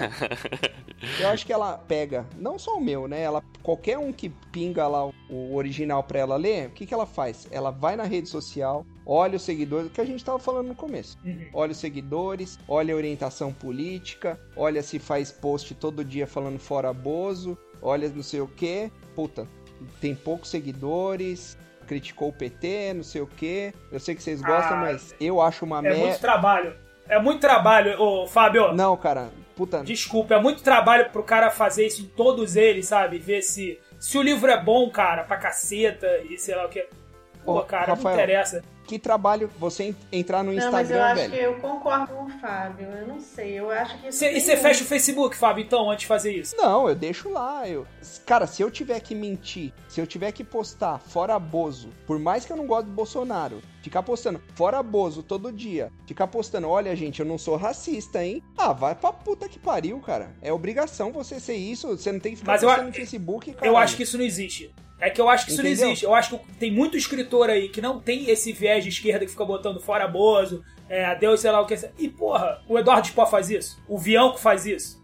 O Caldela Não. faz isso. Não, eles Ah, sabe? Tipo, não faz, Não, o cara. Sporo é um pouco diferente. Ele, pegaram ele, uma época diferente, cara. É, não, mas na verdade ele tá falando da leitura dela, né? Eu, não, eu concordo com o Fábio, assim, talvez o Rafael tenha talvez limites, talvez não seja tão radical assim. Mas eu acho sim que quem vai ler o seu livro, mesmo sendo pago para isso, tem um filtro sim de quem você é. Se você que está entregando aquele livro tem um X perfil, ou já é conhecido não sei de quem. É, eu acho que tem mais a ver com o número de seguidores. Número de seguidores e, e- e Eu acho que tem a ver com engajamento, isso aí sim. pode engajamento. ver. Engajamento, é isso aí. Não, não, não, não, É, gente. Eu, eu acho que eu vou ser advogada do diabo aqui. Sério, você imagina se você pega o livro e começa a agenciar a pessoa, e depois você descobre que o cara é um demônio, assim, que o cara é um escroto. É um É fascista, o fascista, quê. que o cara fala, sei lá, coisas absurdas. Tem esse lado também. Ela tem que Exato. ver Tudo bem, mesmo, mas- Rafael. Exato. Mas assim, é, aí você tá fazendo pelo outro lado, ô José. É você vai empresa, ver. né? É empresa. Primeiro você vai ler, você não vai fazer antes. Eu- Entendeu? Eu- primeiro são as ordens das coisas. Você pega um negócio que é maravilhoso, Você fala, caraca, maneiro. Agora eu vou ver se esse cara, se esse cara Não. tem alguma coisa. Eu vou ver antes se esse cara é fascista ou não. E tipo, existe uma diferença Vai, muito grande vai. entre você ser fascista, né? Que aí você. É o negativo e o positivo. Sim. E a outra coisa é que você tá tendo que postar fora ser. Bozo. Me desculpe, se o cara não posta fora Bozo ou é de esquerda, sei lá o quê, e não fala sobre nada disso na rede dele social, a pessoa não vai escolher ele porque ele bota fora Bozo, sabe? Tipo, isso Não, aí. exatamente, não, concordo plenamente. Não, Entendeu? Não, não, É, não. Aí, Não, mas não é isso, Rafael. Eu acho que esse filtro eles, eles até têm que fazer mesmo, porque vai que eles agenciam uma pessoa que depois tem um, sei lá, um histórico de tretas ridículas, Sim. absurdas, que vão aparecer Twitter do cara lá, Twitter Lógico. do cara de cinco anos atrás. a Disney É, faz realmente. isso. a Disney faz É. isso, né? Tudo É, bem. tá certo. Faz, faz, faz. A gente, a gente falou A Globo faz né? isso, todo mundo faz isso. Você vira um É. ativo Acho da que é empresa. isso, Fábio. São duas coisas que a gente podem olhar. O engajamento da pessoa, se a pessoa tem bastante seguidores e os Exato. seguidores nem engajam, né? Não basta ter número, né? Tem que saber se ele tá lá fazendo stories todo dia. Não precisa ser falando fala bozo. Inclusive, muitas dessas celebridades que valem muitos cliques aí com alto engajamento não participam de política, tá? Muitos deles são Sim, não se lógico. envolvem com nenhum político, até pra não perder seguidores, porque se você escolhe um lado, você perde Ou é seguidores. metade, exatamente. Exatamente. Perde metade. É, então muitos deles, né, tirando assim esse Felipe Neto da vida, muitos não escolhem um lado. Eles ficam no meio do muro mesmo, descaradamente, lá, mantendo seguidor pra caramba, mandando seguidor pra caramba. E esses caras se escreveram um livro, vão lançar. Por quê? Porque tem muito seguidor. É, e o próprio Felipe Neto, que o pessoal tá todo mundo falando, escolheu nada agora também. É, recentemente, é. Dois anos atrás ele não tinha Ele era lá. fora Dilma, ele era fora Dilma, agora, agora é fora Bozo. É, é, exatamente. Entendeu? Eu acho que tem mais a ver sim com esse negócio de seguidor. Eu concordo que ela olha. Não tô dizendo que não olha. Tô, tô dizendo que essa parte política eu acho que é menos importante. Mas nesse sentido que o José falou. Se o cara é um filho da puta. Não se o Isso. cara é direita ou esquerda. acho. Se um cara é filho da puta ou não. Até porque tem um monte de autores consagrados, assim, que são uns caras totalmente isolados, né? Uns Raduan Nassar, assim. Então, quer dizer, se o cara é bom, não importa, eu acho, quantos também seguidores o cara tem. Mas, lógico, a gente que tá Não, claro, começando, fazer. é, a gente que tá começando, eles vão ver se já tem trabalho, se, pô, vai ser menos trabalho pra eles, né? É mais fácil. é. Claro. Não, o que o Rafa falou. Expor, Caldela, Vian, esses caras, eles tinham, né? Eles surgiram por meios aí das redes, né? Sim. Eles tinham muitos seguidores e eles cresceram daí. Aí depois que os editores descobriram eles. É, mas aí, de novo a gente cai na fórmula. Hoje você tem que ser primeiro a persona e depois o de É, ou qualidade. seja, ferrou, né, gente? Não era pra ficar deprimido, não era pra terminar o episódio deprimido. Eu falo. When I say there's a boy who walks his world and now he's getting lazy. There's no motivation and frustration makes him crazy. He makes a plan to Eu, por exemplo, eu sou de esquerda. Se eu mandar um livro pra esse increase aí, o cara for na minha rede social, eu sei que eu não passo. Por quê? Justamente, justamente pela polêmica. Tá, porque ontem eu botei assim que se eu tivesse votado no Bolsonaro, essa era a hora de eu dar um tiro na minha cabeça. Você acha que o cara ia botar um cara Não vai. desse na, na- Ele não pega. no catálogo dele? Ele não pega, Fábio, porque ele sabe que metade da população Entendeu? já vai odiar o cara. Exato, não, ele não, não. vai me botar, Gente, ele não vai me gente. botar. Gente, É o engajamento, exatamente. Exato. É, o de extremo. Galera, É, exatamente. pelo amor de Deus, vocês não veem as mesmas redes sociais que eu, não é possível.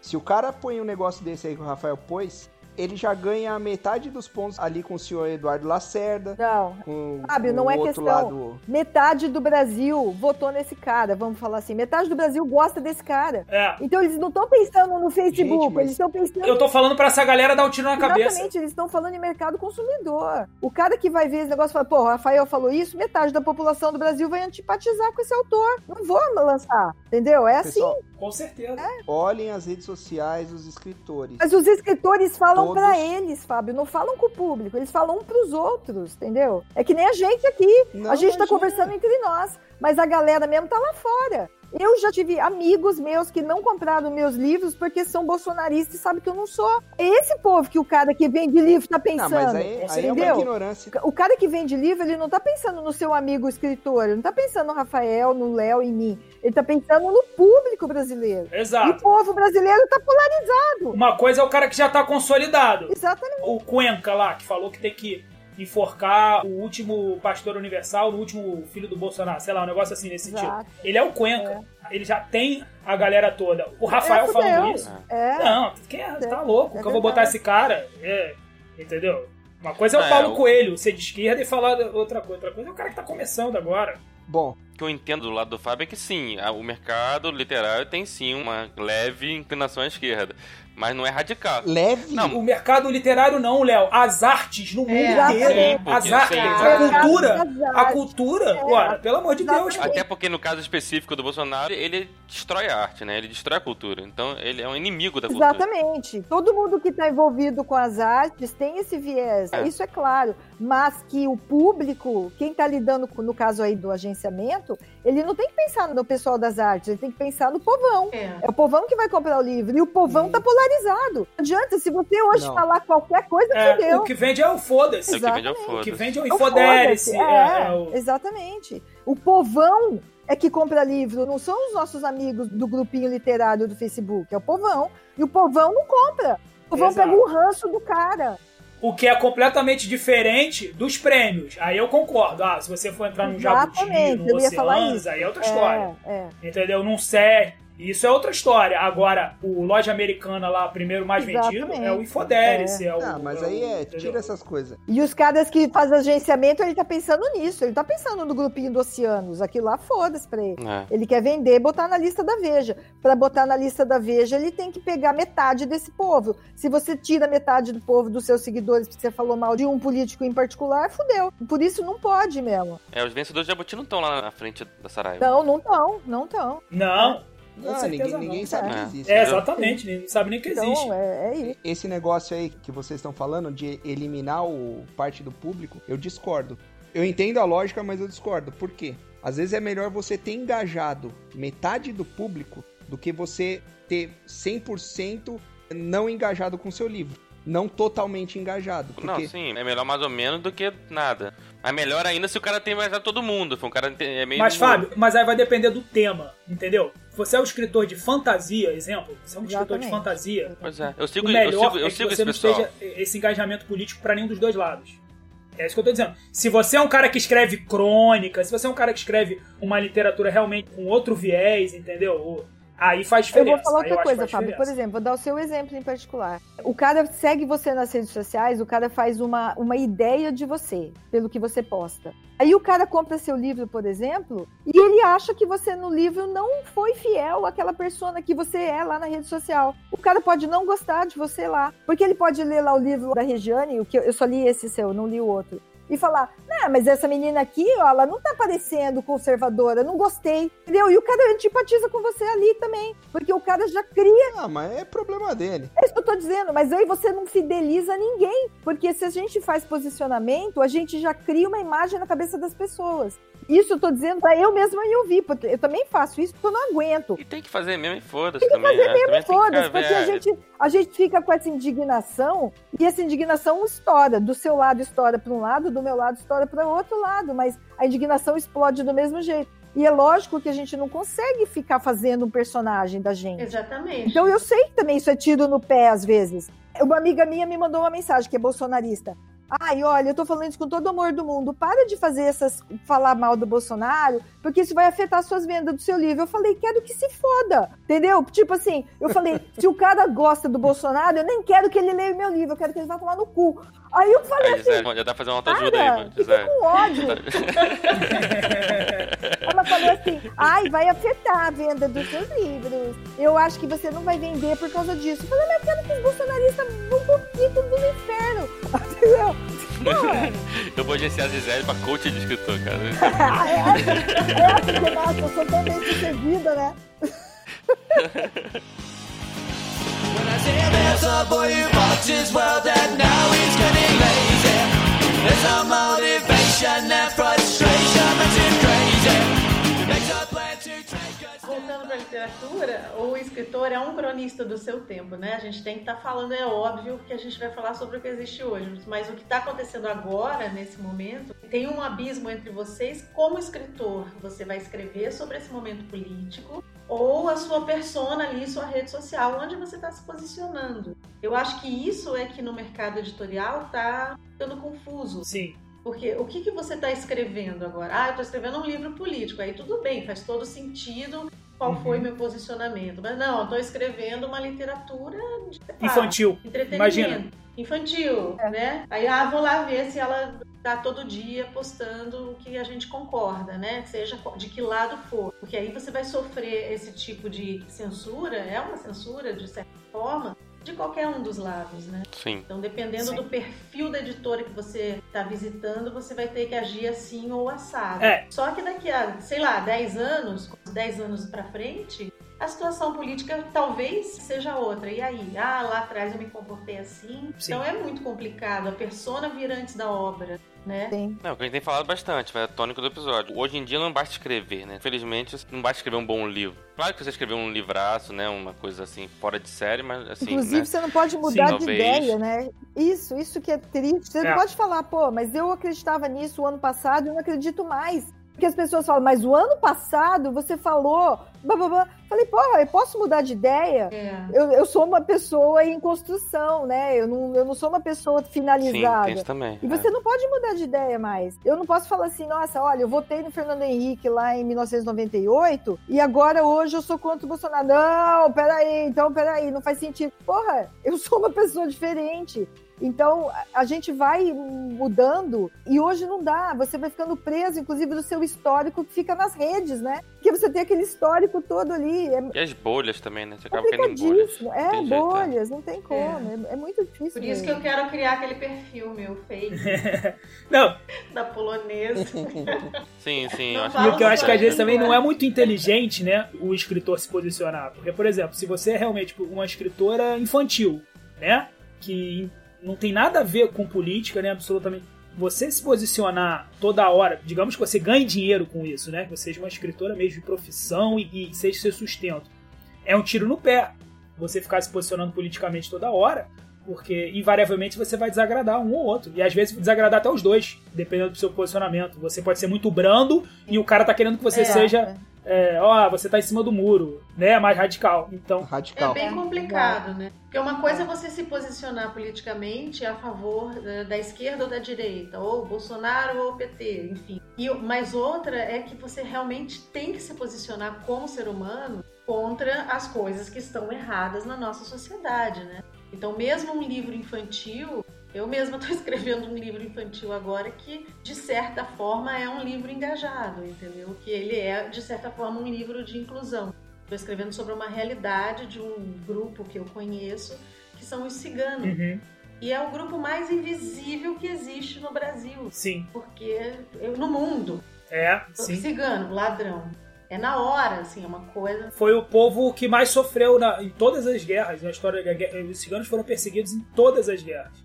Sim. E é como se não existissem, assim, as pessoas não têm conhecimento nenhum. Não, sempre quando tenta representar no entretenimento fica muito mal representado também, né? É assim, fica folclórico, né? E é o único que não tem um grupamento muito forte, então eles não têm voz. Então vocês as as pessoas continuam É, não né? são As pessoas continuam representando o cigano como um ladrão de criança, como um cara, e, e um cara ignorante, Exatamente. apegado somente à fé dele, né? E, e Que rouba anel quando você vai ler a mão. É, maldição, né? Vai ler a mão. E, É. O Borat ele zoa, né, no, no primeiro, né? Tem a e cigana muito, lá. só muito. Gypsy, Gypsy, sai daqui. Gypsy, onde É. você encontrou esses tesouros? Assim. É foda. É. É, então, e aí você tem que se posicionar como ser humano, ou contra a fome, que é minha, né, uma das questões que eu sempre trago na minha literatura. Isso é você se posicionar esquerda ou direita, você ser. Não, Não. mas é isso que eu tô falando. E sim, Paula, esse engajamento, tempo, é- né? é- essa história, se posicionar politicamente, hoje em dia, o negócio tá tão polarizado que você fazer isso aí que você tá falando, você vai pra esquerda, você caiu no colo da esquerda, sabe? É, exatamente. Exatamente. Sim, sim, Exatamente. é. Exatamente. Todas as pautas justas viraram tipo, sabe? A galera tá reclamando de Manaus que tá sem oxigênio. Ah, para com isso, esquerdista. Vai lá pra Manaus então. Que isso, cara? Tipo, Exatamente. sabe? Exatamente. Mas voltando ao assunto, quando você escreve, você não se policia agora também por causa disso? Meu Deus, não posso escrever isso porque isso não está politicamente correto. Não posso escrever aquilo. Sim, cancelamento, né? É, Sim, isso é sim. complicado, né? Também. Muito. Muito. Eu tô fazendo podcast com umas amigas e uma delas é carioca e ela tem mania de falar neguinho. Então ela fala assim: porra, tô aqui na Alemanha falando com o neguinho, o neguinho me fala em dialeto. Aí a gente corta, corta, para, para, fala de novo. É, Porque, não meu, pode. não dá pra falar neguinho. E é uma expressão. Esse é um hábito que eu tinha também, que eu tirei, basicamente. Cara, é um hábito, né? Não é porque ela tá pensando em nada. Ela tá falando de um alemão e ela Sim. tá chamando o cara de neguinho. Mas a gente não pode falar Uhum. isso, porque a gente sabe o problema que é, né? E isso, assim, eu, é direto, né? Agora, no meu inclusive. livro, no meu livro eu tinha uma frase, no, num dos Alles Gut, que uma, uma amiga leu, eu tinha uma frase que eu falei que uma amiga chegou aqui na Alemanha, não sabia falar alemão, pediu pra eu ajudar. E eu falei, era um cego levando a outra pela mão. Ela falou, tira isso, pelo amor de Deus. Eu falei, mas por quê? Ela falou, porque imagina você falar isso, cego. Eu falei, cacete. Eu Mas tá fiquei vendo? assim, o negócio vai crescendo. É, Vai daqui a pouco você não pode crescendo, falar né? nada. Mas assim, eu, eu acho que a gente Pois tem. é, e, porra, e é, é muito preocupante. Eu acho que a gente mesmo. tem que estabelecer um- uma linha do corte aí também, porque se você for dar ouvidos a tudo que todas as militâncias falam, você tá fudido. O livro não sai, não sai nada. Ah, ah. Não, tá, a gente tá Não, fudido porque assim- mesmo, né? Não sabe. Não sai. Fica muito complicado.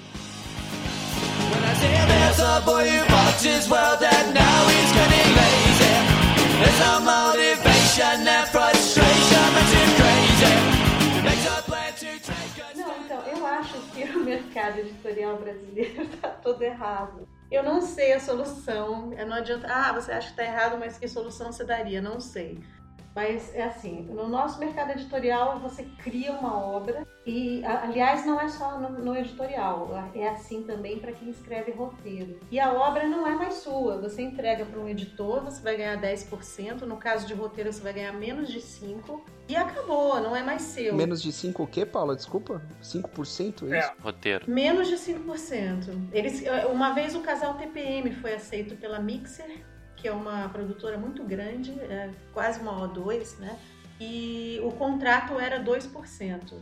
Depois eles desistiram de mim, porque eu fui com a Mauri na reunião e ele bateu o pé que eu tinha que ganhar no mínimo 5. Eu acho que eles não quiseram. Saíram fora. Eles cancelaram o projeto, mas tinha sido aceito. É 2% em cima do quê? Do valor de bilheteria, é isso? Do valor de venda, Venda do produto, roteiro né? De, no caso de televisão, É, venda do né? produto. É, É, porque dá mais dinheiro. né? Isso aí dá bem mais dinheiro. Se vender, Se vai vender bem. muito, realmente você vai ganhar muito. Agora, no caso do livro, você ganha 10%, beleza, ok. Eu não sou mais dona da minha obra, a dona é você, editora. Mas aí a editora, assim, as pequenas não vão atrás de vender o seu livro. Você que vai ter que fazer todo aquele papel, rede social, você gosta de poesia, Uhum. enfim, você vai ganhar 10% de nada, né? E as editoras também, agora, enfim, não citando nomes muitas vezes também não te pagam nem aquele pouquinho que você talvez ganhasse. Então, assim, eu sinceramente, talvez por eu ser produtora do meu trabalho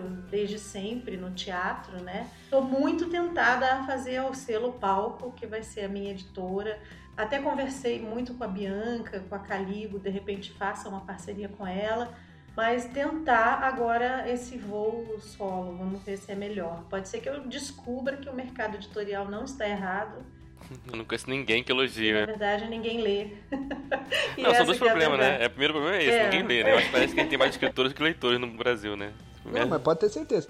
Entra lá no Novos Escritores Brasileiros, lá É. ver quantos caras tem ali. E quantos que leem, né? 20 mil. Não sei que você escrever erótico. Vocês, vocês leram semana passada a menina que ganhou 2 milhões nos últimos 4 anos Sim, vendendo, é. Ah, é. escrevendo erótico Então, Esse aí, pessoal ó. lê, é, esse É o pessoal, não, é, o pessoal lê, o que a gente falou lá no início, autoajuda e putaria.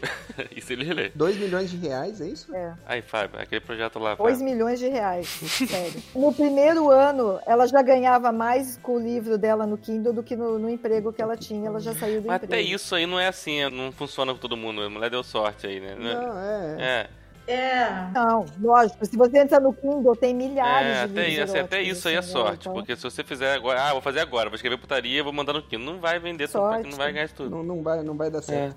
Não, não vai, não vai. A não ser que você acerte muito a mão É. ali, dê sorte, mas... Agora, falando da minha experiência, Paula, eu não tenho experiência nenhuma com editora, eu não tenho a menor ideia nem como funciona isso. Mas a vantagem do sistema da Amazon, né, apesar de eu ter minhas, minhas questões com a Amazon, que eu não gostei de ter que fazer uso deles, enfim, é muito bom, porque você tem o livro publicado né, simultaneamente no mundo inteiro. Então, a pessoa lá no Canadá quer comprar meu livro, ela compra, a Amazon imprime um livro e manda para casa dela, né? Então, eu não tenho estoque, eu não tive que fazer investimento nenhum. sensacional, é. E a pessoa fala assim: você esqueceu aqui uma palavra, ó, você escreveu, sei lá, casa com faltou Você A. lá. Eu entro lá no arquivo, eu arrumo e aquele livro tá pronto na hora de novo corrigido. Então isso realmente assim é fantástico. E você tem 70% do valor da venda, né? Sim. 30 fica para Amazon, 70 para você. E você controla, né? Você controla. Eu- se eu quiser vender a um euro, eu vendo. Se eu quiser vender a 5 ou a 10, eu que controlo isso. Se eu quiser, inclusive, fazer de graça, é maravilhoso. Eu acho muito É, bom. essa transparência também é uma coisa que eu cobraria de todas as minhas editoras, que eu tivesse um lugar ali que eu entrasse online, a gente está no mundo século Uhum. XXI, pelo amor de Deus, eu visse, ah, eu vendi um, nossa, teve a feira do É, livro. quantos que eu vendi? Mas, Fábio, usando a tua experiência aí, o que, que você acha que. Eu sei que tu pesquisou muito, né? Antes de fechar lá o seu livro, né? De ver onde é que ia botar. Você pesquisou com editoras, você fez também consultas né, com a. O que, que representa hoje, assim. O que, que é uma boa vendagem, uma boa tiragem para um autor nacional, assim? O que, que é vender bem? É. Foi pra mim essa pergunta? Para você. Não, pensei que era pra Paula, cara. Pra você, pra você. O que, que você considera hoje aí, com tudo que você pesquisou, uma boa vendagem? Cara, eu li um artigo que pra ser best-seller no Brasil, bastava vender acho que 2 mil exemplares. Uma coisa assim. 2 mil já era. Eu vi.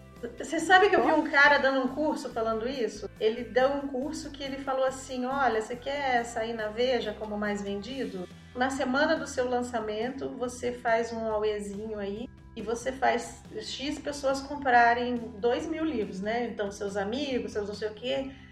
Manda todo mundo comprar naquela semana. Aí todo mundo compra, aí você sai na Veja como mais vendido. Gente, isso é ridículo. Então. É. Cada um. Então, Rafael, eu não sei, cara. Tipo, 2 mil. Eu, eu devo ter vendido, sei lá, mil exemplares mais ou menos da Redenção do Anjo Caído. E agora, desse novo aí, eu vendi o da Gisele e o da minha mãe, acho só. Não, eu comprei também, cara. Pô.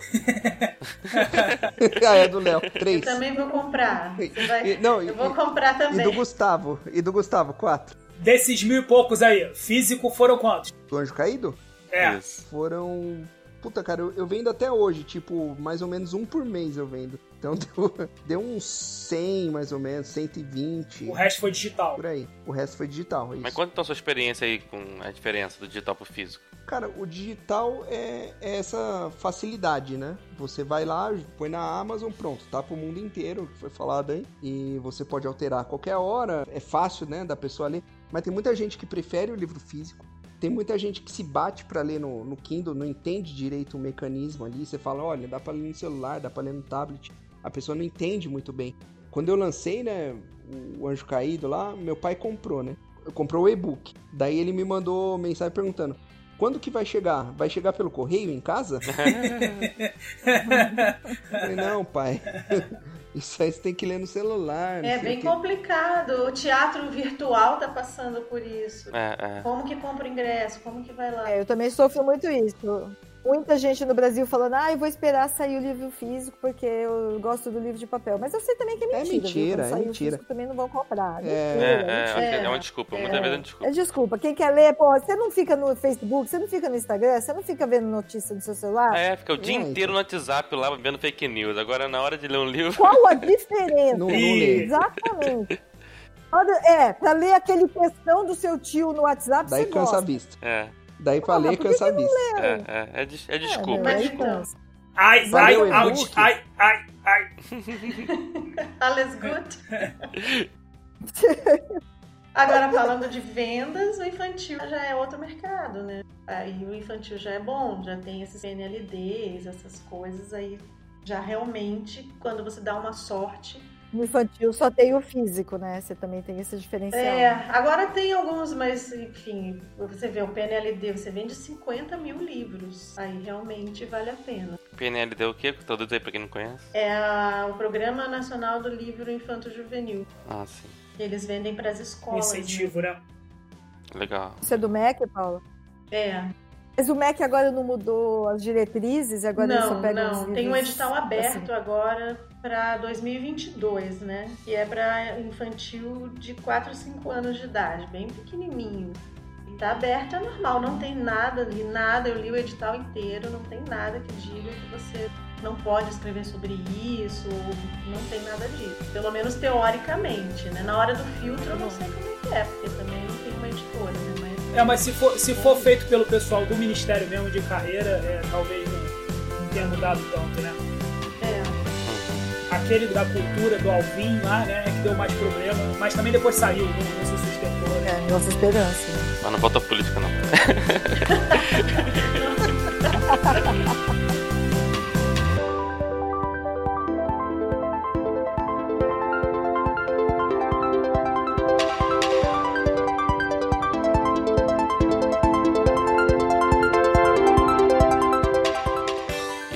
galera. Estamos encerrando aqui o 15º episódio do podcast Esculachos Cacofônicos.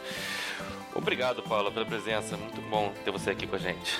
Obrigada, gente. Eu amei. Quero voltar. Não, vai ter que voltar porque ficou tudo incompleto. Uma conversa super louca, né? Sem ritmo nenhum, né? A gente vai conversar melhor um dia. Isso que é bom, né, gente? Paula, onde que a gente encontra você aí nas suas redes sociais aí? É, no Facebook, Paula Giannini 3. No Instagram, é, paula.giannini. E todos os meus livros estão nos sites aí das minhas editoras, se alguém quiser. é só procurar o e-mail. Bota aqui no, comentário Gisele, obrigado você também. Gisele. Eu posso falar do meu podcast também? Tem um, gente. Pode, fala do seu podcast. Meu Essa hora. podcast é curtinho, é 20 minutinhos, assim, é só sobre essa vida expatriada e as vergonhas que a gente passa pra rir. É só, só isso. Qual o nome? Qual o nome do podcast? Fora da casinha. Fora da casinha, legal, né? Fora da casinha. é, legal. Boa, bem criativo. E os livros, né? Estão... É, os livros estão na Amazon, é só colocar lá o Gisele Fiorini Bom, o Bom, é, Alice Gucci, essa é a coleção, o outro chama Pele Velha, tem na Amazon do mundo todo. E nas redes sociais, no Facebook é Gisele Fiorini Bom e na, no Instagram Gisele Bom. Isso aí, os links também vão estar aqui. Valeu, Fábio. Valeu, pessoal. Até a próxima aí que vai ser sobre.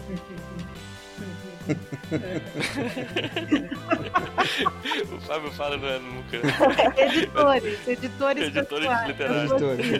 E eu falarei sobre a falta dele. Já fizemos episódio de política, então não vai ter nunca mais nenhum sobre política. Valeu, Rafa. Valeu, gente. Grande abraço. Valeu. E não se esqueça de seguir a gente nas nossas redes sociais. No Instagram é Esculachos Cacofônicos, no Facebook também, Esculachos Cacofônicos, e no Twitter é arroba Esculachos Cacof. E também não se esqueça de apoiar nosso projeto, nosso podcast, lá no apoia.se barra Esculachos Cacofônicos. Apenas 5 reais por mês, ainda é menos um dólar. E você terá direito, principalmente, a muito conteúdo exclusivo que foi cortado do episódio. Você não tem noção de quanto que a gente conversou de política nesse episódio que eu precisei tirar, porque era só o assunto. Então é isso, apoia.se barra Esculachos Cacofônicos. Ajuda a gente lá, porque a gente quer continuar com esse projeto e precisa do apoio de vocês. Valeu. Beijo, Tchau, tchau. gente. Boa noite, gente.